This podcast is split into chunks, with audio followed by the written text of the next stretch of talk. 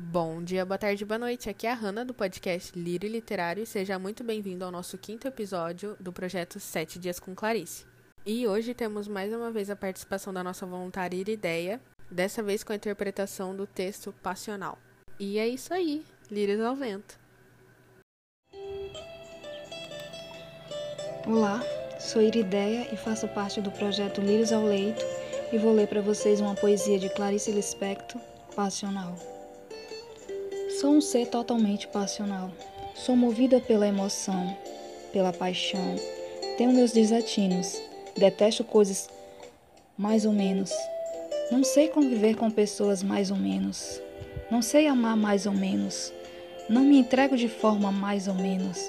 Se você procura alguém coerente, sensata, politicamente correta, racional, cheia de moralismo, esqueça-me.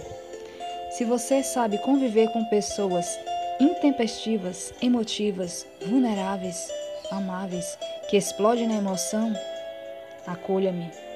Se você se assusta com esse meu jeito de ser, afaste-se. Se você quiser conhecer melhor, aproxime-me. Se não gosta de mim, ignore. E quando eu partir, não chore.